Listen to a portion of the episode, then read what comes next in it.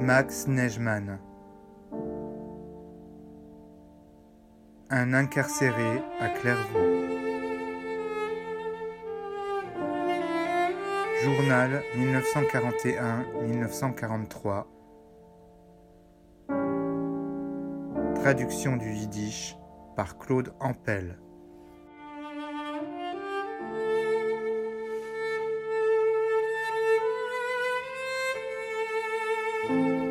Cet après-midi, j'ai joué aux dames et j'avais presque oublié. À 15h30, je me suis rappelé que je devais aller cuisiner. Dans le bureau, je me suis mis à chauffer la casserole des Lokshen avec la soupe Maggie. Les employés aux écritures dans le bureau m'ont permis de cuisiner car j'ai cousu des poches au pantalon de Eugène et comme le petit réfectoire était occupé et que quatre personnes attendaient leur tour, j'en ai profité pour cuisiner dans le bureau. Cela n'a pas duré longtemps. Ma casserole, que j'avais achetée pour trois pains, chauffait très vite.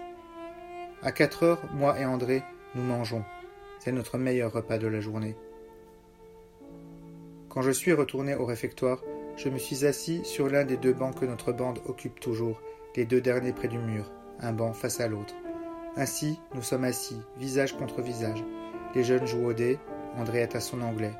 Je me suis mis à raconter des vites et nous avons tous beaucoup ri. Il régnait une atmosphère jeune. Soudain, nous avons entendu jouer. Un jeune à l'accordéon jouait des valses musettes et je me suis mis à danser, à faire des claquettes sur le banc avec mes sabots. Mais il était déjà tard, la soupe est arrivée. Aujourd'hui, nous n'avons reçu que peu d'eau tiède. Comme j'avais du pain, je l'ai partagé avec mon camarade et je lui ai donné du chocolat afin qu'il le mange dans sa cage à poules, car nous ne dormons pas dans le même secteur.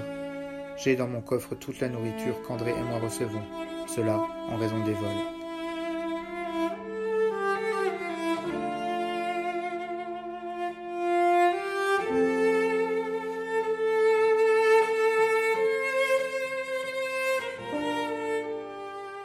Dans les chambres se produisent peu de vols, car les chambres sont rarement ouvertes. Comme d'autres, la nuit, je ferme ma porte. Parmi le groupe, j'ai vu Bluet et Paul. Paul m'a transmis une lettre de Benny. Benny ne me laisse pas tranquille. Il veut que je lui donne à fumer et à manger. Mais d'où le prendre? Quand j'ai travaillé durant dix jours, je lui en ai donné, mais maintenant. Cependant, je lui ai envoyé du pâté, un bout de pain et la moitié d'une gauloise. Du pain, je suis forcé d'en acheter. Ça me manque. Nous n'en avons pas assez, André et moi. Il ne me reste presque plus de tabac. J'espère néanmoins en avoir en fin de semaine. La mère et le père d'Armel viennent le voir le 20. Hélène m'a écrit dans sa dernière lettre du 11 qu'elle m'a procuré du tabac pour que je puisse le recevoir. Je vais voir si je peux aider Benek malgré le fait qu'il est un voleur. Un drôle de type, cependant, un juif.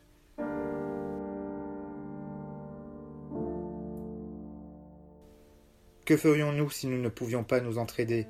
Alors, qui nous aiderait? Alors je vais faire en sorte de lui faire parvenir quelque chose chaque dimanche. Il se fait tard. Il est déjà neuf heures et demie.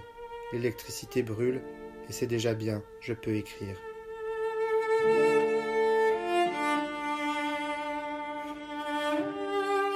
Sont arrivés aujourd'hui des nouveaux, quatre de Chalon et trois d'Autun. Les trois de Chalon dorment dans ma chambre parmi eux un Polonais de 19 ans, neuf mois pour avoir servi de passeur. En réalité, c'est peu.